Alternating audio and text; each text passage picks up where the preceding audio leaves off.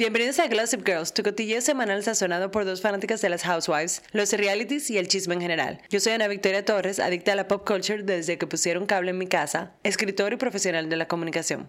Y yo soy Jonais Baez, trabajo con creadores de contenido. Glossip es el glow, el brillo y el colágeno que recibimos cuando escuchamos un buen chisme o vemos nuestro programa favorito. En este episodio vamos directo al mambo con un roundup de los chismes que han estado rodando por las redes esta semana en el mundo de Bravo y unos recaps de los episodios de Ronnie y Real Housewives of Salt Lake City. Tenemos tres temas calientes con respecto a lo que es los chismes de Bravo. Vamos uno por uno. Yo te voy a dejar el primero, que es Jenna Lyons en The Cut Magazine. Muy chula la portada. Tú viste, tú viste. Muy dura. Señores, Jenna, Jenna fucking Lyons, como dicen, JFL. Como muchos, o sea, los que ven Real Houses of New York saben y lo que ha- han escuchado en nuestros episodios anteriores, Jenna Lyons es una de las miembros de Real Houses of New York, el reboot, y ella es la exdirectora creativa de J. Crew, ella es una directora de moda, eh, diseñadora de moda, decoradora de interiores, fabulous, lesbian, icon, o sea, una dura. Y recientemente eh, The Cut Magazine, que es parte de The New York, New York Magazine, eh, hizo una, un artículo con ella y una portada y fotos y en verdad está aperísimo. Broke the internet eh, niche, niche way. O sea, broke the internet no como Kim Entre Kardashian. nosotros. Entre nos, así aquí como que mm, grupos. Pero eh, la vemos a ella usando, tiene como que unos outfits de Balenciaga, The Row, eh, very avant-garde.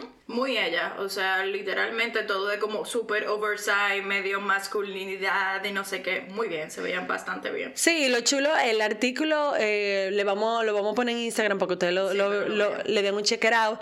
Pero lo interesante es la narrativa que tiene el artículo porque están hablando de cómo ella es una housewife completamente diferente al molde de housewives. O sea, Totalmente. 100%. A veces siento que ella se siente medio incómodo, pero creo que no es normal tampoco como que tú te que tú tengas que contar todo de un solo, de un, o sea, esta es la primera vez en- eh, de ella en esto. Exacto, y ella es una- un personaje que tiene como que un alto perfil. Entonces tú venís una persona reconocida públicamente, o sea, la tipa trabaja con Rockefeller Center, ha vestido a Michelle Obama, ha trabajado con los Obama en muchísimas cosas. Es un ícono, entonces ella insertarse en el mundo de los housewives, para muchos pudiera ser como, ah, un step down, como que, ay, o sea, pero Jenna, eh, y lo que dicen en el artículo es que aunque ella tenía su plataforma y su visibilidad y todo eso, no es lo mismo que tú tener el exposure que tú tienes en Bravo. O sea, tú vas a tener, y aunque la gente dice como que ah, el cable está muerto y ya eso está muerto y todo es streaming, o sea, todavía en cuanto a ventas, tener un exposure en televisión nacional en Estados Unidos vende. Y la gente que trabajan con ella, por ejemplo, ella tiene su marca de pestañas que se llama Love Scene. Porque ella tiene un problema que no produce pestañas. Exacto, ella no tiene ningún tipo de pestaña en, en los ojos y, y por eso ella decidió hacer una marca de pestaña que no fuera como que pestaña draga. Porque imagínate, si tú eres una gente que te quiere poner una pestaña el día a día, está fuerte, baja con una 3K o 301, yo no sé cómo se llaman esas pestañas que son, o sea, está bien para una boda, está bien para una boda y para un bautizo medio estrafalario, pero nunca para, o sea, un día a día. a día, claro. Exacto. Tú puedes tener un evento que tú la puedes poner, pero no eso. Entonces, ellas dicen, lo- la gente que trabajaron con ella en ese, en ese lanzamiento de su, de su producto, de que ellos le dijeron, mira, manita, muy lindo todo lo que tú haces, tu Instagram y, y todo, pero si tú quieres vender, vamos a necesitar una plataforma más grande y una, y una campaña publicitaria. Y Jenna le dijo, papá, yo no tengo el dinero para hacer, eh, o sea, una campaña masiva, nacional. Y ahí mismo le cayó del cielo lo de Housewives. Entonces ha sido un matrimonio perfecto de una persona, no solamente que está tratando de vender algo, porque todas las Housewives te están vendiendo algo, pero una, una persona que es reconocida, que tiene un perfil, que es una verdadera influyente, o sea, una persona que verdaderamente ha influenciado el, el mundo, la música, la decoración, la moda, obviamente, exacto, número uno, de que la música, como que quiero saber yo. Country. Exacto. Pero que está vendiendo algo. Entonces es muy cool. Eh, les recomiendo de verdad ver el artículo y también yo quiero ver cuál será la reacción de las mujeres al ver a Jenna, además de que no solamente está en el programa, pero sino que está el recibimiento que está teniendo. O sea, Evan Katz de nuevo subiéndola por todos lados, la, la va a tener en el podcast. eh, Ah, no sabía. sí, mi amor, en- cerrando la temporada con Jenna, eh, Jenna Lyons. Entonces, no solamente ella era reconocida antes, sino que esto está subiendo su perfil aún más. Es que no debe de ser fácil. Tú venías ahora tu primer season y tenés que, o sea, desnudar todos tus traumas. Sobre todos todo- tus problemas. Y eso que ella, bueno, lo veremos un poquito más adelante, pero ella tiene mucho trauma. Ella tiene muchos problemas familiares, que no es algo que tú quisieras hablarlo. Entonces, pasando al próximo chisme de qué ha pasado en las redes. O sea, lo- el primero estaba suave, eso ni. ¿Tú me entiendes? Uno light, light. Pero ahora venimos con Bryn, Bryn Whitfield también de Real Houses of New York, en chisme con los creadores de contenido de Bravo porque le dijeron chapeadora. Entre ellos yo. Sí, porque Ana lo dijo en el- en el episodio pasado. Yo dije, ay, no, en el primer episodio. el en el primer episodio yo dije, ay, pero ella, ella como que me da vibes de... De soy querida. querida mujer mantenida. Bueno, pues yo lo dije porque es algo que se ve en la pantalla, ¿tú me Que entiendes? eso es lo que no han, no han mostrado hasta ahora. Entonces ella... Bueno, no que es una querida, pero no nos han mostrado gran parte No. de su vida profesional. Tú lo que ves a, eso, eh, a Brin eh, con, con, uno- con unos tigres que están comprando carros de 200 mil dólares, o sea, viajando por el mundo entero. Ella no está hablando de que, mira, estoy aquí en la oficina. Estoy aquí, ya tú sabes, mandando email, haciendo un, un- yo no le he visto haciendo ni un PowerPoint, ni un Excel. Brin no ha hecho nada. Ni mira, ni siquiera una fotocopia. La está juzgando. No, pero lo que estoy diciendo es que esa es la impresión que me dio. Entonces, eh, todo el mundo parece que en el- la Bravo Sphere ha tenido esa misma reacción. Y la gente comenzó a hacer como que pequeños memes y vainas. y Bueno, pues ella, se- ella estaba ofendida, mi amor, y ella comenzó a, una cuenta que es muy chula que se llama Bravo and Botox y que hace round recaps de, de tweets que salen en Bravo, lo más funny, y ella lo pone. Pues una gente estaba haciendo como que un meme sobre eso y que, o sea, como que Bring is giving sugar baby. Eh, y ella fue y le comenzó a escribir a todos los creadores de contenido que la- Insultándolo. Y y dice- bloqueándolo después. bloqueándole como que, ay, mira, yo no sé cómo por qué me estás juzgando así. Yo como que, mamá, si tú vas a ser una Real Housewives, you gotta have a thicker skin. Ya lo sabes. O sea, esto, si tú te vas a estar ofendiendo por eso, deja que, deja que comiencen a salir los memes de ti, de que, y tú pasando vergüenza en la No, televisión no, que nacional. comiencen a indagar realmente qué es lo que está pasando ahí. Porque Claro, ahorita no, porque ella comenzó a entonces a publicar su, su trabajo. Publicar su trabajo y su CV y diciendo de que mira, yo trabajé en esta crisis pe- petrolera aquí de qué sé yo qué. Porque le echa la culpa a Bravo entonces, porque Bravo eso es lo que no ha querido enseñar. Claro, ellos son los culpables. No, pero que me encanta que lo que primero que ella está diciendo, como que yo trabajé en eso, era como que en una compañía sumamente controversial que estaba, que manejó una crisis petrolera, una fuga en México, en un- Ok.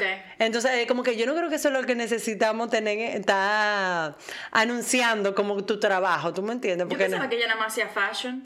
no, eso es eso. Ella hace, entonces ella hace crisis management, entonces es, deli- es delicated. Pues ella no debería estar pasando por lo que está pasando, pues ella debería tener su cordura. Si ella Es verdad, eso no es el crisis management de ella misma. Mm, ahora girl. estamos dudando incluso más. De su profesionalidad. Claro que Cla- sí. Ella misma acabó su tumba. Tú sabes, en LinkedIn le voy a escribir eso mismo. La otra historia, bueno, o chisme, a mí me da un, un poquitico como de vergüenza ajena. Y es que Erika Jane, Erika Jane, descríbele tú, que tú a lo mejor sabes un poquito más que yo. Erika Jane es una housewife de Beverly Hills que recientemente se vio un gran escándalo porque su esposo Tom Girardi, que Girardi, muy famoso en California, incluso muchos lo pueden conocer porque él es la persona que inspiró la película Erin Brockovich, el abogado que Julia Roberts eh, va a trabajar para el caso de cáncer, eh, la gente que tenían como que Sí, ¿de qué se trata la película? Vean. Exacto, está basado en, la- en la vida de Tom Girardi y, y Erin Brockovich. O sea, que es un tigre duro. Y bueno, resulta y viene el caso que era un tigre duro, pero que tenía unos benditos líos y Tenía que maña. tenía una pequeña maña que es, él estaba defendiendo a gente que tenían cáncer, que estaban eh, Accidente de, de- de aerolíneas, o sea, personas que habían con demandas en la ley, exactamente. Y entonces él ganaba los casos muy bien, ay, todo va muy bien, eh, recuperaba el dinero, bueno, un pequeño problema, no se lo daba a la gente. O sea, las víctimas, millonarios. vi- víctimas, huérfanos, como dice Dorit, orphans and widows, nunca recibieron su dinero, están esperando su cheque todavía, entonces ese fue el gran lío porque ellos tenían una vida fabulosa, mi amor, y esto está tirando dinero para acá, tirando dinero para allá, tengo una Birkin, tengo esto, tengo un, un private jet, eh, mi vida es fabulosa, ella es una mujer, vamos a decir, de cuarenta y pico largo y ella su deseo siempre ha sido eso, como ser una pop star. Y ella comenzó su carrera un poco tarde pero cuando tú tienes el apoyo de un abogado millonario bueno pues la cosa como que se da más fácil. Y ella comenzó su carrera y se ha convertido como un pequeño icono así como en, el- en el mundo gay eh, circuit parties y ese tipo de cosas con sus canciones como It's Expensive to Be Me y ella, tú sabes, dando pelo, body, jumpsuit, brillo en lentejuela. E, incluso antes de que se armara el lío, ella protagonizó eh, el musical de Broadway eh, Ah, sí, Chicago ¿verdad? como Roxy, eh, un momento cumbre para ella, pero luego todo se derrumbó. Entonces ahora ya está en su comeback. Sí. Dino Majo Nice. No, y que de hecho nosotros nos enteramos de todo eso fue viendo The Real Houses of Beverly Hills. Ajá, eso fue, qué sé yo, hace como dos años, dos, Sí, tres años. Una de las mejores temporadas de, de Housewives of Beverly Hills y Buenísimo. tienen que, cuando comience la nueva temporada, nosotros obviamente vamos a hacer un intro de hablar de esa franquicia y todo lo que conlleva, pero el, la- el chisme es que ahora... El chisme es que ella tiene una residencia ahora en Las Vegas y aparentemente, según Ana, no lo sé. No, lo sé. Ana, no. El internet ha hablado. Esto no son cosas que. Ah, porque tú también me quieres meter en ese lío también. Allegedly. No, eso está en el internet. La gente está subiendo su captura de pantalla. Que está pagando un dólar la entrada. O sea. Está crítico, está crítico porque eh, ella hizo un show el mismo día que Beyoncé tenía su show en Las Ah, Vegas. pero tal vez fue por eso. No, pero eso fue un día, nada más. Ah, Pero entonces imagínate como que tú tienes, tú tienes Beyoncé y tú tienes a Erika Jane y después eh, su residencia en Las Vegas, o sea, como que los tickets lo están dando eh, entren. básicamente. Sí, porque ella también quería grabar como que un, un Video musical. como un video, como una especie de mini documental, así enseñando Ya. como que su, su, su vaina, pero no había suficiente gente también, entonces ella está regalando los tickets, mi amor, para que para ver si llegan tres gatos y si pueden llenar aunque Bueno, sea. pero yo vi que sus amigas de Beverly Hills fueron a, a apoyarla. Estaba Eh, Lisa, estaba Kyle. Excepto Sutton, que ella dijo, yo no tengo tiempo para ir a ese show de, de, de un dólar. Ay, qué fuerte. Mi amor. Bueno, esos eran los tres chismes que teníamos caliente dentro del Bravo Family. Ahora vamos a entrar a hablar de los personajes de... Bueno, vamos al mambo con, con los episodios. Vamos primero a hablar de Real Houses of New York, eh, el episodio 10, si no me equivoco, 10. Sí, creo que es el que faltan dos más y creo que se van para el reunion ya. Uh, ok, o sea que estamos casi en el season finale. Sí. Y algo que si ustedes no saben sobre las housewives es que en los intros ellas hacen lo que son las famosas taglines, que es que cada housewife hacen su intro así, mi amor, fabuloso, con luces, cámaras, acción. Y ellas dicen una pequeña frase que habla un poco de lo que va a pasar con ellas en el, en, en el season, en la temporada. Y siempre son como frases muy, muy jocosas, muy spilling the tea. dando- hay algunas que son buenas y otras que no son buenas. Entonces vamos a hacer un recap de las taglines de Real Housewives of New York y vamos a darle un breakdown de qué nos parece cada una y whatever. Ok, ok. Date, léete la primera. Bueno, la de Brin es I love to laugh, but make me mad and I will date your dad. Eso da, dime, ¿qué da eso? A mí, eso de chapeadora. ¿Qué da eso de querida? Después ella está hablando de que le dicen querida, pero en verdad me encanta. O sea, I love to laugh, but make me mad and I'll date your dad. O sea, Sí, y- siempre terminan con... Yo no lo sé decir muy bien, señor, por eso es que, ¿sabes? Tú deberías decir toda la frase porque tú tienes como el ritmito al final. yo trato de imitarla. Eh, Brin, de verdad, esa frase está, ese tagline está genial. Sí, porque yo siento que en esta temporada se va a hablar solamente de ese comentario que ella le hizo al esposo de, de Erin durante la ceremonia que yo tenía. Sí, durante una ceremonia, ellos hicieron un- uno de los personajes, hizo una ceremonia de, re- eh, De los re- 10 años. de, ajá, de y renovación de los votos, que, que eso siempre una puede ser una maldición, o sea, cuando usted comienza a decir que vamos a renovar nuestros votos, Ya el año que viene están recogiendo los votos. Recogiéndolo. Hay que tener cuidado. firmando divorcio. Hay que tener mucho cuidado con eso. Pero entonces, eh, di que Britney, Erin. Brin, no, Brin, en- Ah. en, esa, en esa ceremonia, en medio de la ceremonia, le estaba montando al marido de Erin, de una, o sea, Pero mucho que se estaba riendo. Sí, él, él se lo estaba gozando. Claro. Pero también él está de que ella está obsesionada con el papá de Erin. O sea que por eso es como que si tú me molestas, voy a salir con tu papá. Porque como ella y Erin tienen, se pasan la temporada entera en dime y direte. Entonces, para mí, este tagline está buenísimo. Ah, es, es picante. eh, el delivery. como witty, es witty, Y como ella lo lee, ella lo lee bien y le da, y le da su chispa. Eh, en verdad a mí me mató. Cuando yo la vi, yo dije, excellent tagline. 10 out of 10. Sí, yo quisiera que tú leyeras el próximo porque para mí no me gusta para nada. Ah, yo soy la, yo soy la asistente de Jonais. Sí, no me gusta.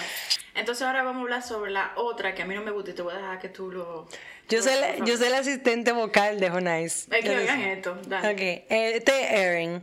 I'm a true New Yorker. What? Ajá. Ah, ay Dios, no me gusta. Déjame leerlo de nuevo porque ya yo lo entiendo, ¿verdad? I'm a true New Yorker. The only bull I'll take is by the horns. Ok, yo estoy hablando como de bullshit. O sea, the only bullshit I take is by the horns. Yo, ay, Erin, ella, ella siempre, ella es una excelente housewife en el sentido de que ella está trayendo todo el chisme y de que ella está recogiendo los bones y todo eso, pero... eh, y creo que la frase diciendo I'm a true New Yorker en el sentido de que Jessel... No es de Nueva York. Exacto, es como diciendo I am la verdadera... Sí. de- y además tú sabes que la gente que viene de Nueva York le Son encanta super decir... proud con eso. Le encanta decir, I'm not American, I'm New Yorker. Ajá, Or, like, where are you from? I'm from New York. O sea, Hasta a- la misma Lisa de Salt Lake City, ella vive diciendo de que I grew up in New York, I'm a New York. Pero tú y sabes- la tipa vivió como cuatro años en Nueva York. espérate, que ya le sacaron unos papelitos Sí, yo vi, di- yo di- di- diciendo como que, Que mi amor, no mi amor, pero tú vives no del otro lado del puente, no, que tú vives lejísimo, tú vives en, o sea, en Villa Altagracia. Ella, ella dice, ella vive en Villa Altagracia y ella dice que es de Santo Domingo, Eso basically. Okay. Y bueno, la de Jenna Lyons. Okay. My lashes might be fake, but I'll definitely keep it real. Me gusta. A mí me gusta. Está buena, primero. Está fácil. Está fácil. Ella no trabajó mucho ahí. Está fácil. El mayor ella le dijo a la secretaria, mira, búscate algo ahí rápido. ChatGPT. Ella llamó a ChatGPT y le dijo, ¿cuál es mi housewife, tagline? Y Esta es eh, mi marca. esta es mi marca Porque hace referencia a sus pestañas como My lashes might be fake and I'll definitely keep it real porque ella en la serie, bueno, primero se llama The Real Housewives, real, énfasis en real, y ella eh, en la serie en verdad ha mostrado mucha, mucha vulnerabilidad. Sí. Me encanta. Sí, sí, sí, a mí me gusta. A plus, Jenna Lyons. Ahora vamos a la de Jessel Tang. Jessel. Oh my god, nosotros somos full Sí. fan de Jessel. También tenemos que decir que Jessel nos respondió por DM en Instagram y Jonas, o sea, yo. Yo me puse a temblar. Yo dije, Ana, ahora con más fe que saca este podcast. Mira, la única vez que tú has temblado por una mujer. Totalmente. Entonces, Jessel Tank. I always bring the flavor. It's not my fault you don't have any taste. ¿Qué tú piensas? O sea, yo creo que it's okay. Está bien. Yo creo que Jessel, no. pero no sé.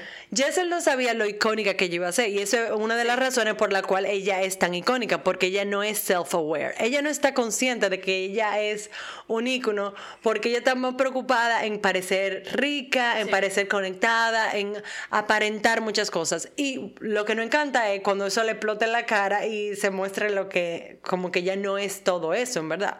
Aunque ella es bella, fabulosa y muy exitosa profesionalmente, pero a little bit of a try hard. Entonces la, la, la frase da como eso, como que I always bring the flavor. ¿Qué sabor está trayendo Jessel? Vamos a decir como los Indian spices, como ella es india, y hay muchas especies y todo eso, pero Jessel no es la mujer más picante de...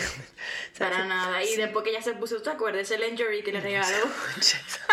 que le regaló Jenna, parece un arbolito. No, y sobre todo cuando tú hablas que tú no tienes, que tú tienes dos años sin tener sexo en tu, en tu relación, pero Y que ha sido toda su historia. dura- O sea, todo tu 10 episodios se, se habla solamente de eso. Señores, estos 10 episodios de esta pobre mujer con dos gemelos, duro. con unos gemelos, y es como que la storyline es, no hemos tenido tiempo para tener En sexo. un año y medio. Dos. Dos años, supuestamente. En verdad, let's pray for Jessel y que ya ya, ya haya reseteado la milla porque mira, Bueno, como le dijo Erin, que se vaya para el closet y, y resuelva ahí mientras tanto, porque concho. teatro.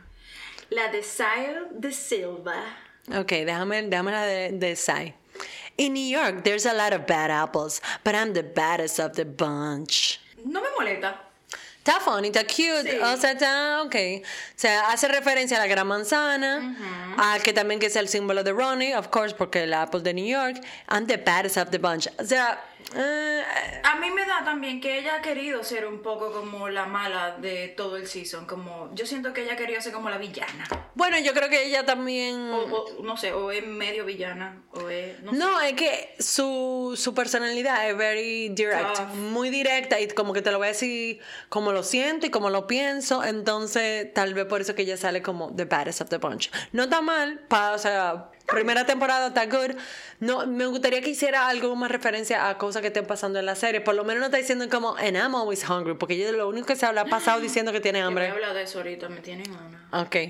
Y ahora vamos a Uba Hassan, que es, eh, bueno, una de las últimas, o sea, eh, una supermodelo fabulosa, bella. Y su, su tagline es The Secret Ingredient, Darling, it's me. Súper. Eh, me encanta, me En encanta. corto, straight to the point, me encanta. Y, y, o sea, de verdad, yo quiero un como un loop repetitivo de, de simplemente de Jessel, de, de Jessel, de Uva diciendo darling, porque ella lo dice tan fabulous, o sea, esa morena es demasiado fabulosa y bella y, y Y ahí hace referencia. hace referencia a su marca Uva Hot, salsa picante. Nosotros deberíamos, si no costara 60 dólares, yo ¿Por eso que pica? es el- eso es lo que pica. Si no costara 60 dólares, yo lo pediría para que hiciéramos un, un tasting Pero nosotros. No, lo dividimos, 30 y 30. Vamos a ver. Yo no, cobremos, ahora yo no puedo. yo no, te, yo no tengo hasta 60 dólares en, en una salsa picante. Ah, pero son tres potes, vamos a ver. Puede Ah, ser ¿son que. Puede ser, vamos a ver si llega aquí, si llega a Que de Francia. Navidad no lo vamos a regalar de Navidad. Exacto. Eh, y si se sienten, se sienten inspirados y no quieren, y no quieren mandar un dinero para comprar la uva hot, todo es bienvenido aquí en la Villa del Señor. review, Y le hacemos un review. Exacto. Entonces ahora vamos a pasar a hablar sobre los looks de, Los looks. de, de Ronnie. What you- what- ¿Cuáles son tus pensamientos sobre los últimos estos outfits? Ellas, en este episodio vamos a set the stage. Ellas están en... Mira, ¿cómo que se llama la En ciudad? Anguila. En Anguila, gracias. En una casa fabulosa. Bellísima. O sea, Dios mío, qué casa más Con bella. privada, o sea, en- Todo, las habitaciones son, fe- o sea, bellísimas, espectaculares. La única fea es la de Jenna, que se, se la dieron a propósito, le dieron la más fea. Pero di que fea, pero mire, ojalá yo, ojalá que en mi casa tuviera esa habitación nada más. te lo creo, te lo creo. ¿Qué te parecieron los looks? El fucsia le queda espectacular a Brin, o sea, wow. Sí, en verdad, la chamaquita. Y, y yo vi que ese es de Asos, ese traje de baño, mi amor. Pero hay que pasar, hay que ponerlo en la story. Yo lo voy a poner en la que lo story y lo voy a poner. No, yo lo voy a poner en el main feed para que la gente, si, si se sienten inspirados, vamos, vamos a subir todo lo. lo- Wow. Bueno, yo compartí en stories, pero averiguamos Sí. eso después. Pero básicamente el de Brin estaba súper lindo. El de Eh, Avery me parece súper aburrido. Como, eh, normal. eh, Zimmerman estaba muy. o sea, normal, fab. normalito. Y Sai tenía un pareo muy, muy chulo. chulo. Muy chulo. Pero ¿cuáles son? O sea. Pero a mí como que lo que yo más me fijé fue cuando fueron a cenar en la noche. Y yo sentía como que estaban bien vestidas, pero estaban súper descoordinadas. Y no es que tienen que salir en conjunto, de que todas vamos a salir de negro o vamos a salir de verde. Pero es que, por ejemplo, eh, Jessel parecía que iba para los Oscar casi. Jessel Erin- tenía- Jessel- Erin parece que iba a un viñedo en Chile. Con esas flores, ¿qué es eso? O sea, Jessel, pare- Jessel tenía una túnica espectacular. Bella, le quedaba muy linda. Y, y, y Jessel estaba, y Erin estaba sumamente, o sea, más ¿Un casual. viñedo iba ella? No. No, a mí no me, tri- no me tripió esa, esa ropa. Lo que yo siento es como que el sitio donde yo estaba, en el restaurante, era un restaurante al lado de la playa, como... En Boca Chica. En Boca Chica con un pescado frito, o sea, para mí me dio Boca Chica vibes. Y como, mana, si ustedes saben que van para un sitio, incluso Sai lo dice antes de que ellas salgan de la casa, de que, ay, yo quisiera que hubiésemos, que fuéramos para un sitio como más fabuloso, porque los outfits como que lo vamos a desperdiciar. Sí, estaban, no sé, estaban de Pero al final del día, ella, esas mujeres saben lo que están haciendo. O sea, ellas dicen, ok, vamos a ir para un sitio mm, no tan fabuloso, pero esto lo va a ver todo el mundo en la televisión. So, if we're gonna bring outfits, we're gonna bring looks. ¿Tú me entiendes? Jenna estaba súper sencilla, que era como el vestido negro con un jean jacket. Tú sabes que ella es siempre elegante y ella sabe, o sea, ella sabe vestirse para cualquier lugar. Ella sabe que se lleva a un, un sitio en la playa chill. Ella no se va a aparentar, ella no se va a parecer como, como Jessel que iba para los Academy Awards. Ella iba para los Oscar. Ella iba para los Oscar, mi amor. Y Sai, me encantó el vestido. El vestido de Sai está muy. Hace ah, pero. panty. Es un, un- como un strapless negro, pero en los lados tiene Era como... aros de, de carey, así. Lo vamos a subir para que ustedes lo vean. Pero... Sí, se le, le quedaba bastante bien. Sigan la cuenta también Ronnie Fashion, porque ahí ponen toda la, todos los outfits de esa mujer. Y en verdad, si- aunque sea, si usted no está viendo la serie, por lo menos vea la moda, porque hay mucho que aprender ahí, hay mucha marca chula y, y vainas very cool. ¿Y qué te pareció el episodio en general? Bueno, yo quisiera darle como mi, mi puntuación al final, no sé si tú quieres... No, no, no, como que qué te pareció el episodio en Me general. pareció O sea, te- medio lento, un poquito lento. Sí, Me dio- un, un episodio de relleno, vamos a decir. este. Exactamente, te da un poquito más de información sobre Jenna, nuevamente, de su familia, etcétera, que me pareció súper interesante, pero igual, tuvo flojo, lentico. O sea, Brin y Erin, esa pelea de nuevo. O sea, yo siento que ellos están tratando de fabricar ese drama, de que peleando ahora por. Siguieron peleando por el, por el, por lo que Brie le dijo al esposo, ya, y después se disculparon, no sé qué, y volvieron de nuevo. Ellos estaban haciendo una historia, haciendo un- contando una historia sobre cómo Brin, que es una muchacha que tiene treinta y pico de años, está soltera, algo que muchas mujeres están viviendo, fue a, fue a ver cómo congelar sus huevos. Sus huevos, sus óvulos. Ex- sí, Bueno, sí, sí. entienden. Eso mismo. Y en la clínica de fertilidad le dijeron, tú sabes que un, o sea, em- es mejor congelar cuando ya están fecundados, o sea, que ya tenemos, o sea, el esperma y el, huevo totalmente fecundado porque tiene más chances de sobrevivir y dar un, un embarazo. Y la, la gente le dijeron como que, o sea, si tú tienes alguien, o sea, si tú tienes una pareja o algo, es, sería mejor hacerlo así. Entonces, de una forma jocosa, ella comenzó a decir como que, bueno, imagínate, yo saqué el celular y comencé a ver, y, aquí, y aquí está la gente con quien yo estoy saliendo, que me estoy dando, ¿cuál de los sugar daddies? eh, pudiera ser un buen Ah, caliente. pudiera ser un buen tú ves, padre para mis futuros hijos. Entonces, Erin no tiene ningún tipo de humor. O sea, es como una jeva que no doesn't get the joke. O sea, ella es de verdad tallota, tallota. Ella, ella que comienza a decirle a Uva, como, estaba enfrente. que estaba al frente, como, o sea, tú te lo estás creyendo esa historia. O sea, eso, eso es mentira. Eso tiene que ser mentira.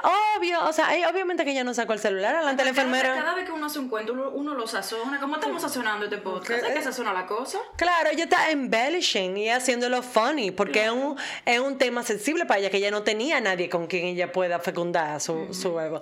Eh, Erin no entiende eso, y, y- y entonces no es solamente que tú no lo entiendes, pero entonces dice, para la historia, decirle de que, mira vieja, sorry, pero en verdad yo... No te creo. Yo no te creo, o sea, yo no creo que sea verdad eso lo que tú estás diciendo. Coño, man. Pero ahí nadie le dio la razón a ella en la mesa. No, porque, o sea, vieja, o sea, eso es algo sumamente sensible. Ella, ella está compartiendo, ella está compartiendo su lucha con su fertilidad, donde ella está en la vida, que está soltera, que seguramente con todos los problemas emocionales y familiares que Brin ha tenido, lo, lo más que ella quiera, a pesar de que ha estado comprometida tres veces, es tener una familia. Un poco contradictorio, pero es así.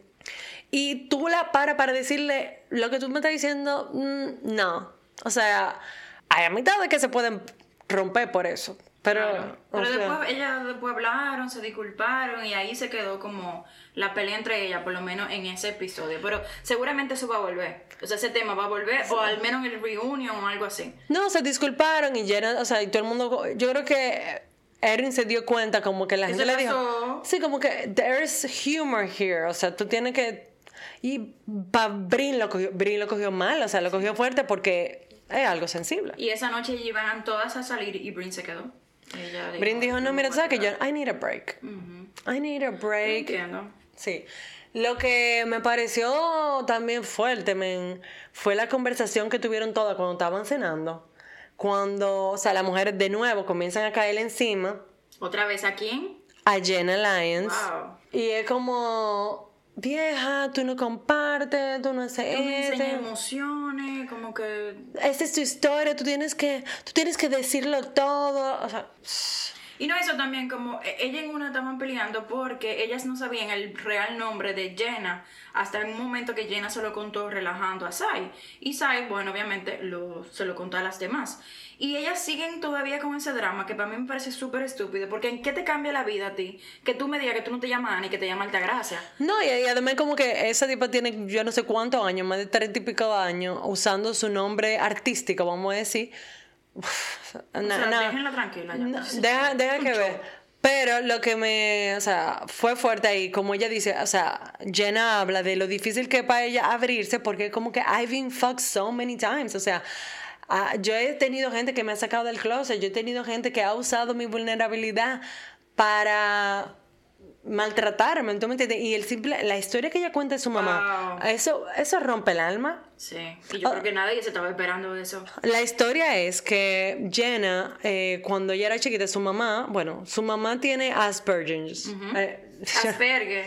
Asperger. No, disculpen. Exacto, disculpen, no. Sorry, Asperger. Eh, pronunciation. Es parte, o sea, es, una, es un es espectro de- es un espectro del autismo, pero bien severo. Ella tenía ella estaba bien eh, un, un caso severo de autismo y era una mujer muy vacía de emociones. Sí, Entonces porque en la casa ella te explicaba eso, que que la mamá, o sea, la mamá era tocaba el piano y cuando los niños llegaban, o sea, imagínate, niños, todo el mundo tenía que estar en silencio. En su casa no se permitía nada, ni subir la voz, ni hablar, ni porque su mamá era muy sensible al ruido y al sonido. Entonces nadie gritaba, nadie hablaba. Ella parece que era muy, ¿cómo se dice? Due. Eh, muy Dada. buena, muy buena dando clases de piano. Señora, Parece eso, eso no está hablando francés, mi amor. O sea, ella, ella, ella le No, sale la palabra. A veces no me sale. No es solamente Spanglish, esto es, esto es Franglish, fran, frañol, Me español. siento como llena. Suéltame. Exacto, es que vivimos en Francia, tú sabes. Eso, entonces ella duró toda su vida en un silencio total. Imagínate tú, tú siendo un niño con hermanos y tú no puedes ni siquiera dar un gritico porque te dieron una trompa. No, y además que tú no puedes hablar, ¿qué tipo de conversación tú vas a tener con tu mamá? Tú no puedes en- enseñar ningún tipo de emoción. Es una vida muy triste. Y ella supo que su mamá tenía esa enfermedad vieja ya, a los 44, 45 años. O sea que en ese momento que tú comienzas a entender por qué las cosas son así, hasta ese punto Jenna entendía que su mamá tal vez no la quería o su mamá eh, no, no sabía cómo expresarse, etcétera. O sea, cuando tú tienes el contexto de que una persona tiene una enfermedad, tú también eres más, más, Más empático. más empático y tú te disculpas, le, le, le- disculpas muchas cosas porque tú dices, conchale, espérate, ya yo tengo un contexto para cómo tratar a esa persona. Pero si tú tienes a los 40 años, 44 años que tú te das cuenta, ya que tú eres una, una gente criada, men, eso... Fuerte, oh, eso es damn, fuerte. girl. Y algo importante que Jenna decía en la mesa, porque las mujeres le estaban eh, Cayendo encima. eso, ella le decía, pero ustedes deben asumir cosas, ¿por qué no me preguntan? Ella, y eso es verdad, y yo creo que todo el mundo, uno ha hecho eso, que antes de preguntar uno juzga y después como, ah, lo siento. Entonces, Exacto, hay que a veces ser un poco de- delicado con la cosa y también las mujeres lo que quieren como que comparte, comparte, estamos aquí en el show de reality eso no, TV. eso no- o sea, eso no es fácil para todo De- el mundo. deje, que la, deje que la cosa fluya, o sea... Aunque yo entiendo que ellos están en un show y tienen que cobrar su cheque, etcétera, pero también hablando de eso como de temas familiares, ellas también, como que todas abrieron un poco con respecto a su background de la familia. Sí, por ejemplo, la mamá de Sai, que es alcohólica y... Que murió ya. Muy fuerte eso de, de cómo Sai se despidió de su mamá y le pintó la ceja, que era lo último que... Como que su mamá siempre se pintaba las cejas y no sé qué. O sea, muy, muy, muy emocional y me la muy lindo verlo. Y, y por eso que también yo digo como que, ah, Housewives, amazing, porque que tú, un momento están peleando por un disparate y después tú tienes historias así tan, Y tan como, después. tan conmovedoras. Pero sorry, que, te- que era lo No, que te iba a decir. era eso, como que es interesante que ella todita están como eh, hablando de su background y tú te das cuenta que la que dentro del grupito, como las más privilegiadas, son un poco Erin y... Y Jessel, Jessel, en el sentido tenido- en el sentido Exacto. emocional, porque Pero esa- ojo, no es un concurso, o sea, yo no la estoy juzgando por eso, sino que tú te das cuenta también que cuando ellas están hablando, se están abriendo, Erin, o sea, es una mujer rica de la comunidad judía de Nueva York y Jessel, según ella, de que pasó trabajo en París. No, eso era un tío, perdón. Que ella pasó trabajo porque ella quería trabajar en moda, pero ella no pasó ningún trabajo. No, y entonces en ese momento, como que la gente le está diciendo como que Jessel, la, la mujer le preguntaron, que no, pero dinos tú algo. Ay, mi hermano, ¿para qué fue que abrieron esa, la caja de Pandora? Esa mujer no paró de hablar como por 45 minutos, toda la historia de, de dónde vino. Muy interesante lo que la familia de ella vino de, vino de, de África, de Nigeria, que son in- in- De indios, Kenia. de Kenia, perdón. Y fueron a Londres, todo eso. Sí, pero manita, 35 minutos no dejó ella no hablar. habló de ella. No. Ella habló de su familia y eso yo creo que se lo van en el próximo episodio, se lo van Sí, a- pero también estas mujeres quieren que, que como que uno le baje todos los facts. Ella quieren que ella lo tenga querido diario. Tal y tal cosa. Pero Jessel, Jessel habló ahí demasiado, o sea, se pasó. Ella sabe que habla mucho, pero te queremos, Jessel. Te queremos, Jessel. Es como ella es la, ella la Dorit Kemsley, le- que una, Ah, una housewife de. Beverly Hills que siempre la viven dice que hablan, que habla mucho. Hay una frase de Uva que ella dice que me parece bastante interesante que dice we are something that o era como we are something we don't have o algo así y era que ella hacía referencia a que Sai tuvo una madre alcohólica que bueno me imagino que no todo fue color de rosa pero ella decía que como Sai tuvo ese esa experiencia con su mamá así, ella ahora trata de ser buena mamá, de dar cariño, de decir que quiere a sus hijos, de ser cariñosa, etc. Se presente y también yo creo que ella hacía referencia a ellas como grupo, por ejemplo, Brin también y ella misma, tal vez con el- cualquier cosa que ella le ha pasado, o sea, Que ella también ha tenido también un upbringing difícil, Uva. Yo no sé si ella lo, ha- lo ha contado como con detalles. Lo más fuerte yo creo que fue que ella perdió a su mamá recientemente, Recientemente. y en verdad parece que tenían una relación muy cercana, por lo que ella también decía como que, concho, qué difícil debe ser la situación de Jenna porque yo no me imagino tener una relación así con mi mamá y me pasa igual, o sea, la relación que uno tiene con su familia a veces cuando es tan positiva o, o uno es tan cercano a sus familiares, es difícil uno imaginarse unos padres tan detached y tan Yo no alejados. podría imaginármelo tampoco. No, porque tú y tu mamá son... o sea, exactamente. Vamos tal vez ahora a hablar... O sea, dime tú, ¿qué, qué te pareció el episodio? Yo creo que el episodio estaba interesante, pero sí, o sea, es un episodio cerca de la final, entonces no es como que el más action-packed drama ni nada de eso. Pero me, me gustó mucho lo, lo que las mujeres comparten. Eh, no es malo estar en esa casa como escenario, porque yo nada más viendo la casa, los muebles, la playa, yo La estaba playa como... se veía muy linda también. Ay, yo estaba como que, sí, simplemente como que pa- después de que uno llega explotado del trabajo, ve eso, es como que so relaxing. Eh, el episodio estuvo bueno y me gustó mucho todo lo que las mujeres compartieron. ¿Cuánta manzana tú le darías? Yo le daría como que cinco manzanas. Yo puse 6. Yo Ah. creo que le, da- le doy 6 también. Exacto, o sea, ta- estaba bonito, pero we can do better. Exacto. We can do- hay que tener estándares, tú me entiendes, hay que tener estándares en la vida. Sí, sí, sí. Pasemos a Salt Lake City, Utah. Vamos a hablar de Salt Lake City ahora. Que, ojo, es una de mis franquicias favoritas, que creo que ya lo he dicho. Comencemos de nuevo también con, con los taglines de Salt Lake City. Yo te voy a dejar, yo voy a presentar cada housewife y tú vas a decir el tagline. ¿ok? Dale, dale. Nuestra queridísima Meredith Marks. In a town full of dirty lies, everyone can use a bath. ¿Cómo uno coge en serio a una mujer que está diciendo una referencia a una bañera en su tagline? Y que se la pasa bañándose en el, en, en el season entero en una bañera. Como dijimos en el episodio anterior, que cubrimos el primer episodio de Salt Lake City, hubo un- una pelea disparatosa sobre una bañera. Yo no puedo creer que eso es lo más interesante que ha pasado en la temporada entera, que ella lo está usando en su tagline. A mí, la verdad es que no me da como nada. O sea, Es como que it's funny en el sentido de que es so ridiculous, o sea, es tan ridículo de que tú te como que una mujer grande está hablando de su bañera. Y Eh, es funny si tú conoces la historia, pero como que si tú no la conoces, como normal. Lo que, No me, sé, lo, no que, ¿eh? lo que me preocupa y, y la, y el chisme, para los que no han escuchado el episodio anterior, que les recomiendo que vayan y lo escuchen, donde hablamos de- del estreno de Salt Lake, es que básicamente Meredith, eh, Whitney, una de las otras housewives, le, le entrevistaron y ella dijo como que yo no sé por qué Meredith siempre se está bañando, o sea, como que... Con su marido. Con su marido, that- like that. Ah, yo personalmente me gusta bañarme sola y uno siempre se está bañando en su propia mugre, like, who cares, o sea, una vaina ridícula. Como que nadie se metió en un jacuzzi. Y Meredith. Meredith es la más ofendida de todos, mi amor, y ya, eh, si, si tú me dices que se van a pasar 15 episodios Meredith hablando de la bañera, vamos a tener un problema serio. Eso es lo que dice Whitney, que ella siente que ella se va a quedar con eso. Es rencoroso, es rencorosa. Me- doña Me- Meredith es rencorosa, o sea, we love her, pero she's rencorosa. I love her porque ella es tan ridícula, man, y siempre está eh, media borracha, media como en Xanax, como... Así que ella habla. Ahora vamos a pasar a Lisa Barlow.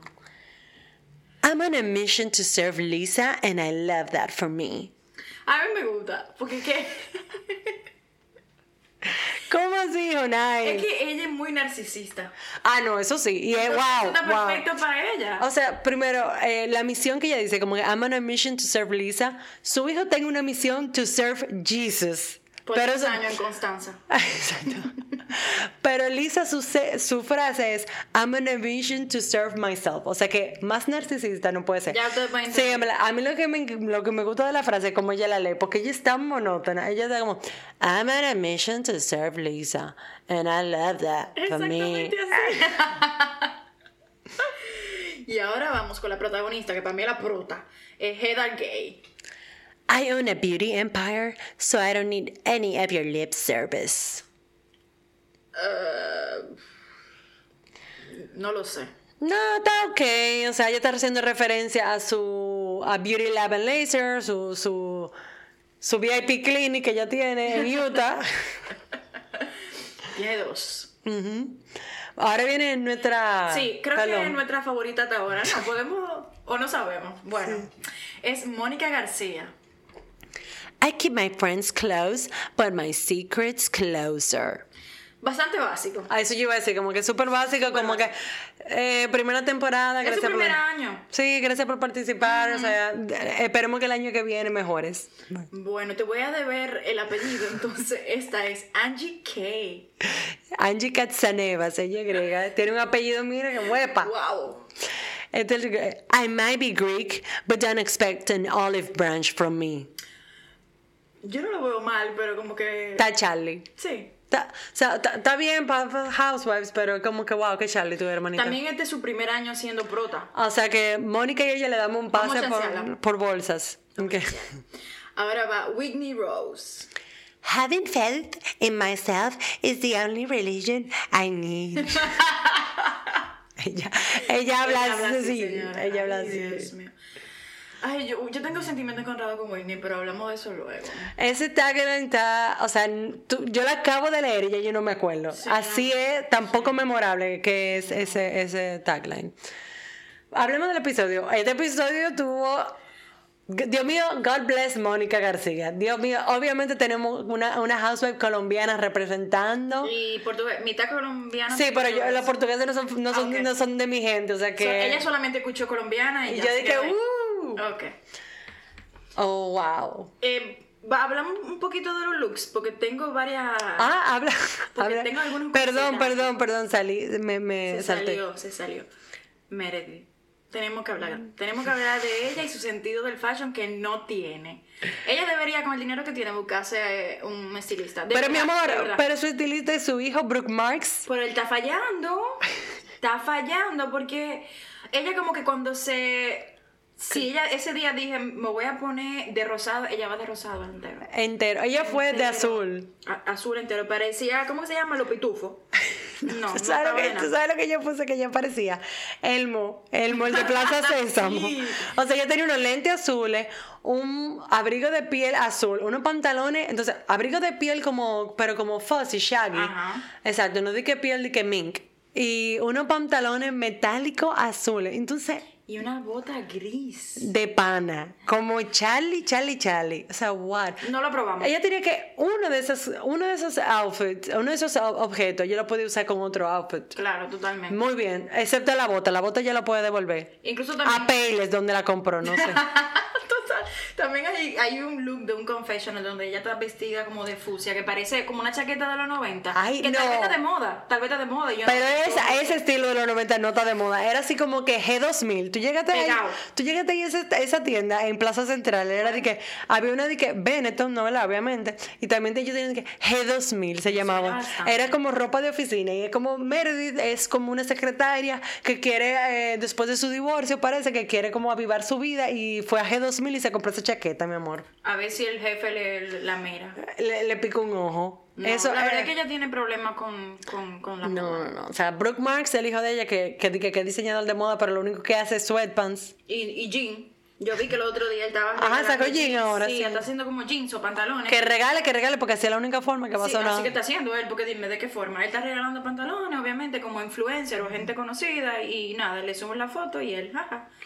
Ok, eh, otros look. Bueno, a mí me gusta mucho cómo se viste Jen. Jen, Ah, no, Lisa, Lisa, Lisa. Ah, yo te voy a decir Lisa, sí, porque Lisa cuando es sport, va a sport. Y Esa- que esa- a little bit, también se. Esas dos mujeres se juntaron, de que Meredith y Lisa se juntaron a, a- a ir a una caminata, señores. Y ahí fue que Meredith se apareció con el outfit de Elmo, el de Plaza Sésamo. ¿Tú Y crees que...? Lisa, Lisa estaba, estaba bien. Sí, apropiada para su, su sitio, Muy pero... chula la, mm, la chaqueta que quisiera ver, no sé para qué, porque no la voy a comprar, pero quisiera ver la marca de la chaqueta. Te la averiguamos, Averigua, te la averiguamos. A ver si van o están en solde en algún momento. ¿Cuál es la- ¿Cuáles son los otros looks que te marcaron? Heather, Heather en, el, eh, en un momento ella entró, ella, ah, ella se iba a ver con Whitney como para hablar, no sé qué, ella también le iba a hablar de, del viaje que van a tener próximamente para Palm, Springs. Y ella fue de rosado, parecía un pote de petobismol. Mira, ¿tú viste eso? Jigglypuff, el Pokémon. ella fue también, porque ella se casó con el color. Ella fue rosado arriba, rosado en el medio y rosado abajo, todo, todo, todo. Esa mujer, mira, hasta tú lo dijiste todo con Jigglypuff y Pepto Bismol. O sea, no notes. Eso fue. No, y entonces, volviendo a Whitney. Una mujer con dinero. Whitney, esas mujeres fueron para un. para como un sauna, una vaina de agua Ay, mineral. regálame algo así, amiga. Así para mi cumpleaños. Ay, en verdad, amiga, pero regálame algo así a mí. Wow, fue Pero ¿sabes qué? increíble. Vamos a regalarnos a la una a la otra y vamos a ir a hacerlo. Ok. De aquí a, a diciembre vamos a ir a, a un spa nosotras de regalo de Yo le voy a enseñar. de Glossip Girl. Le vamos a enseñar en los stories dónde era que ella estaban. Ok. Pero básicamente ellos fueron a ese sitio de spa, ah, de aguas termales, y, tú, y, y Whitney se aparece con un pintalabio rojo mamacita. ¿Por qué, manita? o sea, si tú te quieres hacer un look make-up, no make-up, porque tú estás enfrente a la cámara, I understand. Pero no hay necesidad de hacerse un look rojo mamacita para meterse en el agua. No era mate, era gloss. Gloss. Wow. O sea, y nosotros somos la Glossip Girl y te estamos diciendo que pare. Sí. Tienes que parar. Sí, Tienes que parar, niña. Así como que otro. otro... Ah, o sea, espérate, tenemos que hablar de Angie Kay. Y su look, no, para, lo lente ya lo hablamos en el otro episodio, muy fuerte. lo voy a poner otra vez. Ella no lo suelta, mi amor, porque ya que ya pasó ese dinero, tienen que salir en cámara. No, pero el look ella tiene un confessional, porque las housewives hacen, graban la serie, pero también ellas hacen sus confessionals, donde ya dan sus testi- testimonios y tienen unos looks específicos ahí. Ella le hablan a la cámara en eso. Exacto, con la- y la entrevistan. Angie Kay tienen una, un I Did It Again, eh, turtleneck jumpsuit de lentejuela y una high ponytail, Pero dando no Britney. yo creo, esa ropa. A la gente que le hizo el video de Britney, ella lo pidió. Y le dijo, mira, ¿tú sabes qué? Vamos a poner la lentejuela encima, porque ya, o sea, eso es, wow, wow, wow, wow. Ellas necesitan ayuda como, como todas un poco. Pero en verdad yo no quiero que la ayuden, yo quiero que ellas sigan vistiéndose así de mal, porque es que yo me río. Yo digo, ¿tú sabes qué? Yo no tendré dinero, pero tendré buen gusto. Drop mic. Mike. Yo no sé qué otro outfit, como que. Yo creo que ya. Esos son los outfits, entonces hablemos de Podemos hablar. Del episodio, vieja. Ah, vamos a entrar al episodio. Vamos a entrar al episodio. Oye, dije, vamos, ¿qué es lo que vamos a hablar? Mi hermana, tenemos que hablar del episodio ahora. Era para ver si me acordaba de algún otro outfit, pero. No, let it go. Ok. Este, vamos a hablar que ellas también, en este episodio, ellas se juntaron, bueno, se van a juntar porque tienen un viaje. ¿Y a dónde ellas van, Jonais? Palm Spring. Pero lo grande es que en ese viaje invitaron cuatro y van como 12. Ah, no, no era en ese viaje.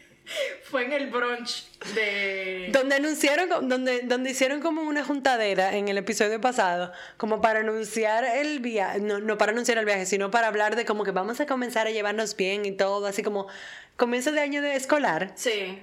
O sea, ellas no pueden ser más dominicanas, esas mujeres. O sea, están invitando, le dicen, invita, invitaron a cinco, aparecieron diez mujeres. Cada una trajo una amiga o la otra trajo a su prima. O sea, Sí, eso es- en verdad lo, lo digo ahora porque en el episodio pasado yo le estaba diciendo a Ana que me parecía extraño que, por ejemplo, invitaron a Winnie, Winnie llevó tres gente más, pero nos enteramos que fue que Heather invitó solamente a cuatro y llegaron como 12 gente. O sea que no estamos tan mal nosotros. sí, los dominicanos no estamos tan mal. No, eso- no eso somos los únicos. toda la familia. No somos los únicos, tú me. Pero el, el viaje a Palm Springs, que Palm Springs, lo que no saben, es una destinación muy fabulosa, very como gay culture, y de, es en el desierto, en California. Florida. No, mi amor, ese, ese Palm Beach, Este Palm Springs. Ah, Tú ok. estás como Ah, Brooks. Mark, que estaba diciendo de que "¿Y tú no vas para la playa. Y Juraba él- que era en Florida. no, no, no. este- ese es Palm Beach. Ok. Estamos ahora en Palm Springs. Ok, got it. Brooks Mark también le estaba diciendo a su mamá, de que, pero empaca el, el, el vaina para surfear. La mamá dice que en el desierto, manito. Entonces ellos, lo chulo es que van a ir a un, a un hotel y se van a quedar en, en, el, en el hotel de nuestro ícono, en el motel, Trixie Motel, como Trixie Mattel, de RuPaul's Drag Race. O sea que Hizo un cambio excelente, me reí. Y fueron como tres líneas.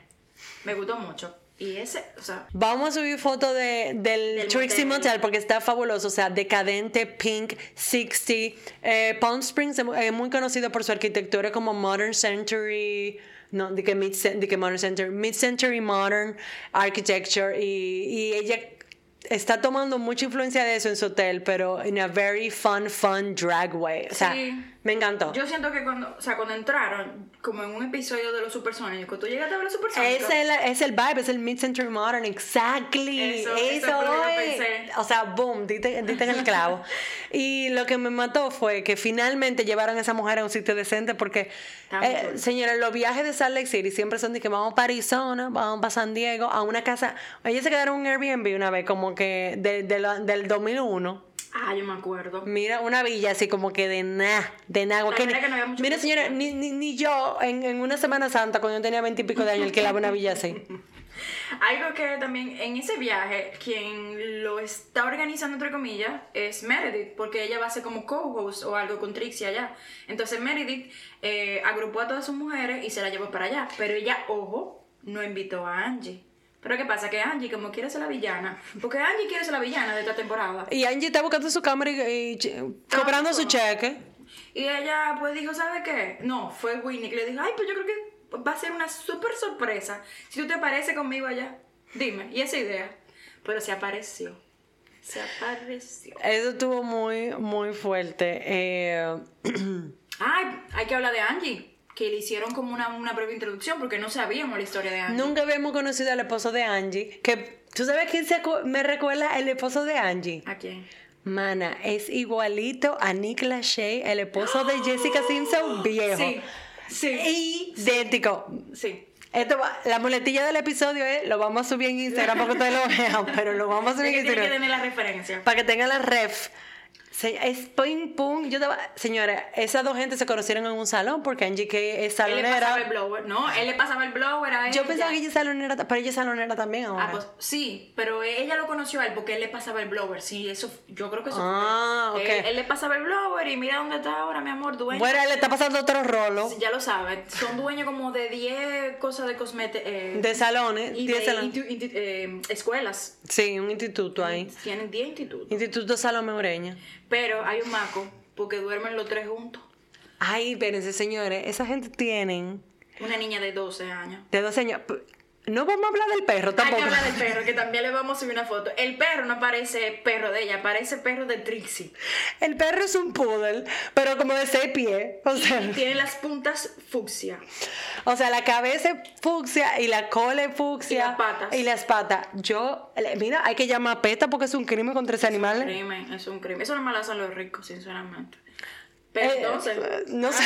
Ah, En, la- en, en, en toda la presentación de la familia caímos en cuenta de que Angie tiene una hija de 12 años que todavía duerme en la cama con ella y su marido. Y el perro. cuatro, el y el perro. Wow, wow, Nos preguntamos, ¿cuándo, ¿Cuándo resuelven? ¿cuándo majan? No lo sabemos. O sea, ¿Cómo? ¿Cómo bajan? ¿Cómo majan? Yo creo que ese va a ser un tema la- el próximo, el Eso. próximo episodio. Pero, mm, wow, manito, o sea, a los 12 años yo creo que ya es momento de dejarla ahí, a la niña no. Yo creo que sí. No, pero de verdad, ¿cómo tienen intimidad ellos? No, hay está, forma. está muy fuerte. Yo creo que él hace un comentario, como que hay un desierto. No, pero, eh, bueno. yo, yo, yo haría par de comentarios. yo haría par de comentarios. También nos presentan la casa de Mónica. Eh, todo esto es antes de que ellas se vayan para el viaje de para el viaje de Trixie. Eh, nos presentan a Mónica, la familia de Mónica, ahí que nos enteramos que ella, Que ella es colombiana y portuguesa, muy y un linda. poco de su historia ahí como familiar, porque la otra la vamos a contar un poquito más tarde. El papá, obviamente, latino al final se fue al principio. Pero ¿por qué se fue? ¿Tú no entendiste? ¿Qué el fue? papá, Ah, sí, ¿verdad? Oh, el papá aparece o salió del closet cuando ella tenía cuatro años, o la mamá lo encontró en algo, que tuvieron una discusión grandísima y ese día él arrancó su motete y se fue y más nunca apareció. Y lo único que sabían era que el pana tenía, el pana era gay Y que vive en Florida. y que tenía un novio en ese tiempo. O sea, pero parece que la mamá se desayunó en ese momento con esa información de que su esposo era homosexual.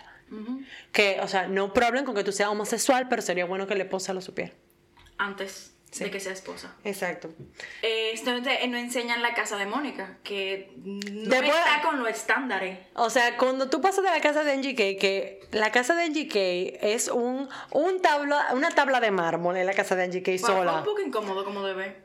Eh, eh, el mármol, o sea, no sé. es, ellos hicieron todo en este mármol que en verdad, sorry Angie Kay, pero ya está quemadísimo. O sea, ya, ya IKEA lo tiene en vinil, ese, ese, ese mármol, que es un mármol blanco con viñetas grises. Y mira, de verdad, o sea, la casa entera, o sea, todo, es too much. Pero entonces cuando tú haces esa transición de la casa de Angie Kay, Eso que que es muy, muy estrafalaria, y tú vas a la casa de Mónica, que es como la casa mía, si yo tuviera una casa en Utah. Una casa de gente normal. Eh, sí, normal, como normal en un campo, porque no es tan... No. Normal Es en chiquita, campo. Es chiquita, es chiquita. Bueno, pero eso es tal vez lo que yo tendría, ese sería mi Digo, ella también ahí explica también que ella pasó de tener a no tener.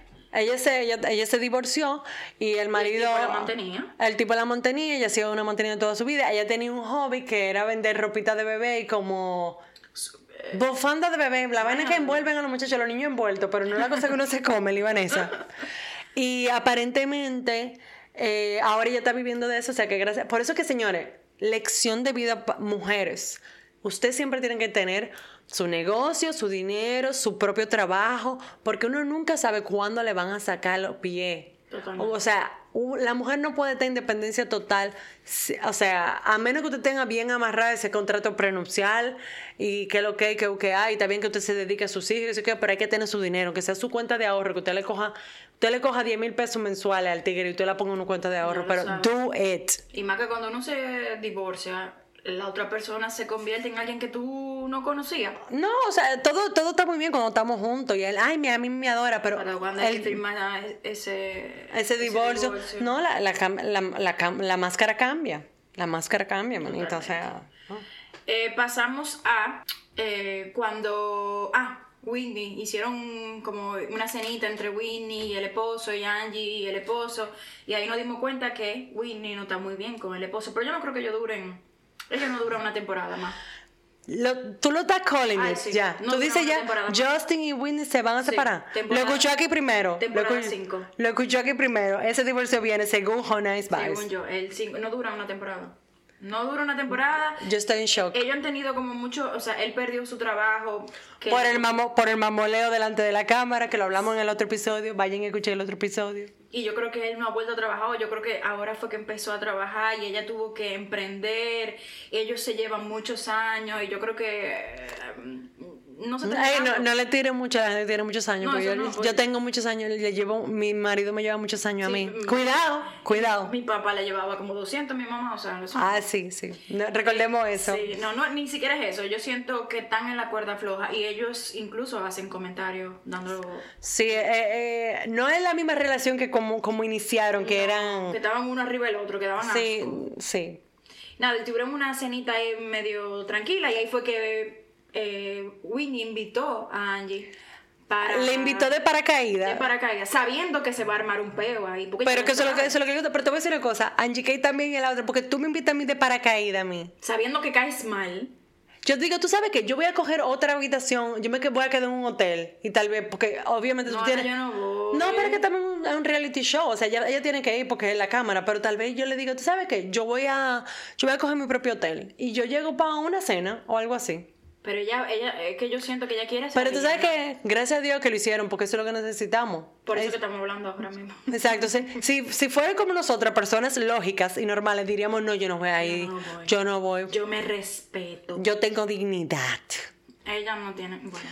Eh, sidebar, mm. ¿tú sabes cómo que se llama la hija de 12 años de Angie? Electra, Electra, No sé, no había una Electra súper famosa. Carmen Electra. Junto con Pamela Anderson. No, pero espérate, que mitología griega 101, señores. Dense esto, cultura general.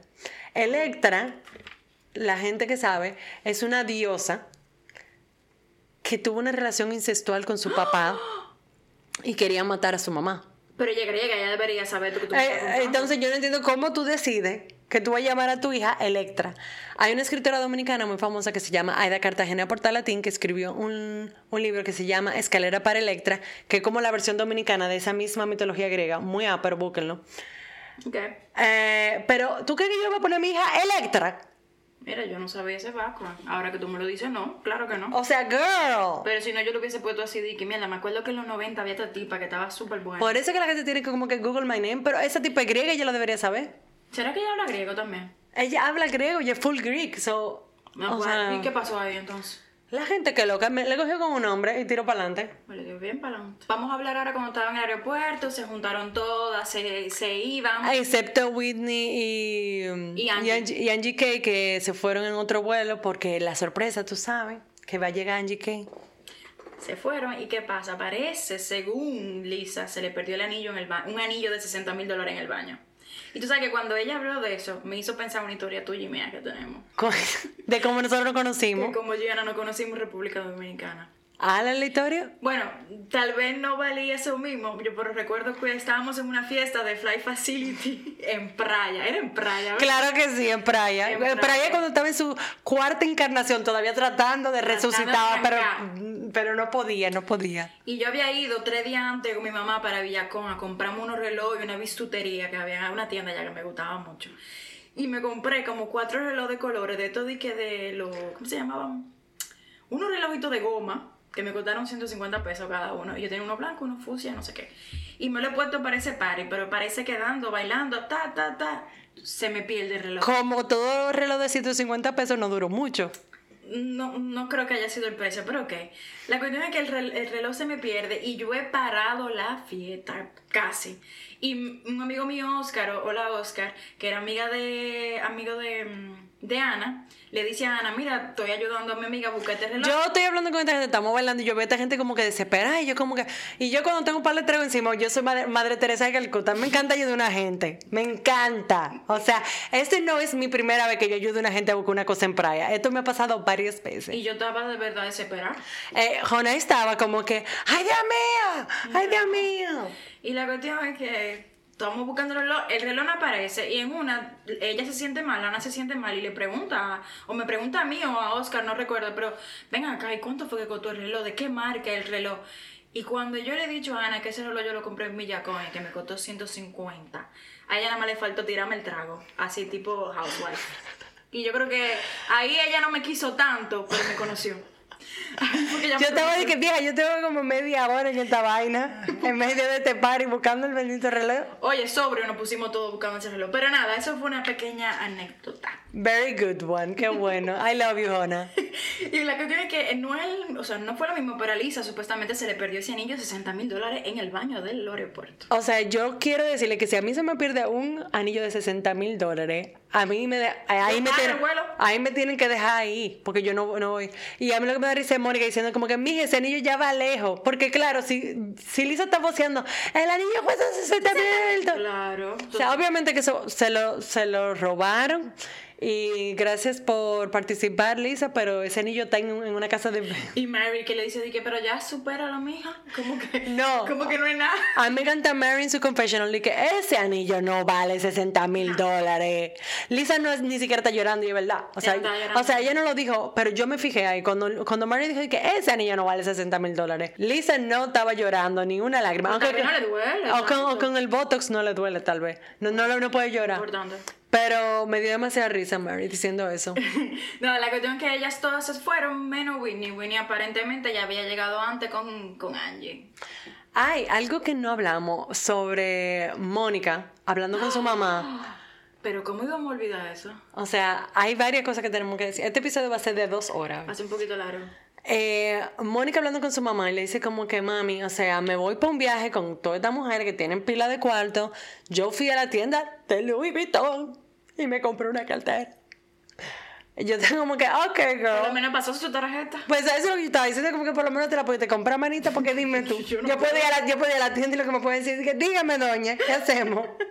El puesto para limpiar no está disponible. Entonces ella dice que ella se sentía muy fuera de lugar porque no tenía ropa, que sé cuánto. Y en verdad, la hija de. La hija de. De Mónica me sorprendió porque es una muchachita súper joven, Sí. pero ella le dijo, tú no tienes que estar eh, tratando de aparentar algo que tú no eres, o sea, tu valor eres tú y como que tira para adelante, manita. O sea, de verdad, la chamaquita me dejó en una, o sea, como que con la boca abierta, porque las hijas de las housewives no son conocidas por ser necesariamente las... ¿Tú me entiendes? O sea, no, tienen una influencia de mujeres que siempre están obsesionadas con marca y vaina, entonces es difícil no caer en la misma, en el mismo círculo vicioso. Eh, entonces me gustó mucho esa interacción de, de ellas dos, pero también la, la interacción que me gustó más, Que no sé por qué no lo hablamos antes. Wow. o sea, dime tú, o sea, no, no sé cómo pudimos olvidar eso, pero Heather y Mónica, antes de irse de viaje, van a comprar, que también eso también está relacionado a lo que ella dice, como que voy a ir con esta mujer, es fabulosa, necesito outfits.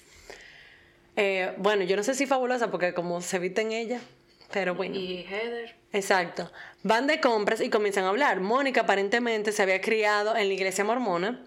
Eh, su mamá era mormona, ella se casó en la iglesia. Como ya hemos dicho, Heather también estaba mucho en la iglesia y escribió un libro que se llama Bad Mormon, de su salida de, del mormonismo o de cómo ella se ha alejado de la iglesia, etc. Mónica le está diciendo, sí, yo soy mormona. Bueno, era porque yo soy excomunicada. De que, de que tú dices como que me sacaron de la iglesia, ya yo estoy interesada. marco, ya yo te dije, claro. "Cu- tell me more aparentemente. Y, y Heather como, ah, pero ¿y qué pasó? Y bueno, lo que pasó fue, es que, um, Sencillo.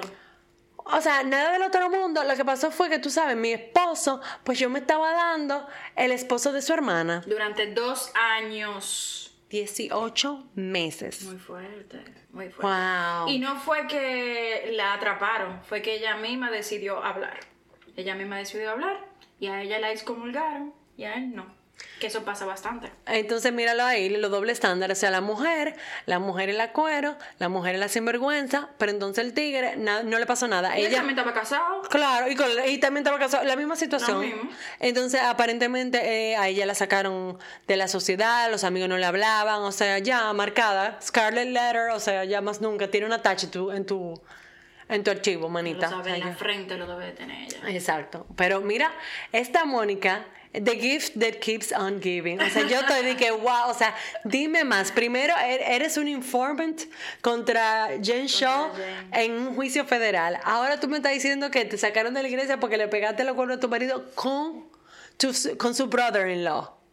O sea, wow, I love you, girl. Ella está cobrando, ella, ella lo está haciendo. O sea, me encanta y también me gustó mucho lo que ella dice. que yo le digo a la gente, le estoy diciendo esto a Heather aquí ahora mismo, porque es que yo no quiero ningún, ningún problema. O sea, yo estoy siendo straightforward de lo que yo he sido, de lo que yo he hecho, poniéndolo todo en el tapete, así nada comes out to bite. Claro, ella está contando ella es historia para que no sea otra gente que la cuente y tal vez la cambie. Ella misma está siendo sincera. Exacto, o sea, como que owning your, your past and your present so no one can weaponize it. Eso fue lo que ella dijo. Para mí, yo dije, que, damn. Bastante. deep. O sea, quién tú eres, lo que tú has hecho y eso. Si ya pasó y tú moved forward, tú tienes como que. Porque la verdad siempre sale. O sea, esto de Y más en estos episodios, o sea, más en esta... en esta serie, en que la gente va a encontrar eso. Entonces, decirlo es, es muy inteligente ello. Porque es mejor que ella lo diga ahora, antes de que esas mujeres comiencen y, y saquen eso, eso Totalmente. esqueleto del closet. Totalmente. We love you, Mónica. No, entonces, bueno, volviendo a- al viaje, también vimos como Mary se estaba preparando para irse al viaje y Mary, Mary llamando al hotel, que ella pensaba que era un hotel, pero es un Es motel. un motel, ella no lo sabe. Cuando Mary supo, Mary Cosby, la, la que mencionamos que está casada con su abuelastro, eh, eh, llama al, al hotel, que ella piensa en un hotel, y se da cuenta que es un motel. Esa tipa casi le da un yello porque es una mujer muy fina. Y dice, ustedes tienen Dom Perignon 2003, que esa es la Dom Perignon famosa que se hizo cuando aquí en Francia hubo la ola de calor que mató a todos los viejitos. Ajá. Y eso fue lo que ella, o sea, esa es la historia que ella cuenta cuando ella dice de por qué ese es su, su champaña favorita. O sea, Mary no tiene filtro. O sea, Mary puede que sea que tenga el espectro Sí, también. yo también, yo siento que ella tiene algo. Y que cuando ella se dio cuenta que nada más vendían pizza de comida o como snacks de. Ah, de eso- vol- volvimos de nuevo a los charcuterie. La gente tiene que parar con los charcuterie boards. O sea, necesitamos platos completos. No di que. Comida, porque No. tú vas a beber. O sea, no me, yo necesito un break, sobre todo nosotros que vivimos en Francia, o sea, de verdad. A veces uno va donde la casa de una gente y lo único que tienen es un pan con mantequilla y un jamón. Y necesitamos con té. y necesitamos que paren, o sea, están muy bonitos para comenzar, pero no me diga que sea la cena, manito. No me diga que sea la cena. Eso, eso es lo que hay aquí. Por eso que son flacos también. Digo yo. Bueno, señores, yo creo que te ha sido algo más, honesto. Yo creo que bastante hemos hablado. Yo creo que me duele la lengua. de A eso yo te iba a decir. Señores, pues vamos a cerrar aquí. Muchísimas gracias por escucharnos. No olviden suscribirse en su plataforma de podcast favorito. Estamos en Spotify, en Apple, en todas. Y no- para que no se pierda ningún episodio. Y también, señores, denle like, follow a nuestra cuenta en Instagram, Glossip Girls Podcast. Y si usted quiere ver Bravo y no sabe cómo, no sabe dónde comenzar, si usted quiere ver Salt Lake City, está escuchando el, el- el podcast, pero se siente un poco abrumado, escríbanos por Instagram, por DM, y nosotros le vamos a dar los links para ver esta serie y le decimos por dónde comenzar. O sea, we got you, people. O sea que hasta el próximo episodio. XOXO, Glossip Girl.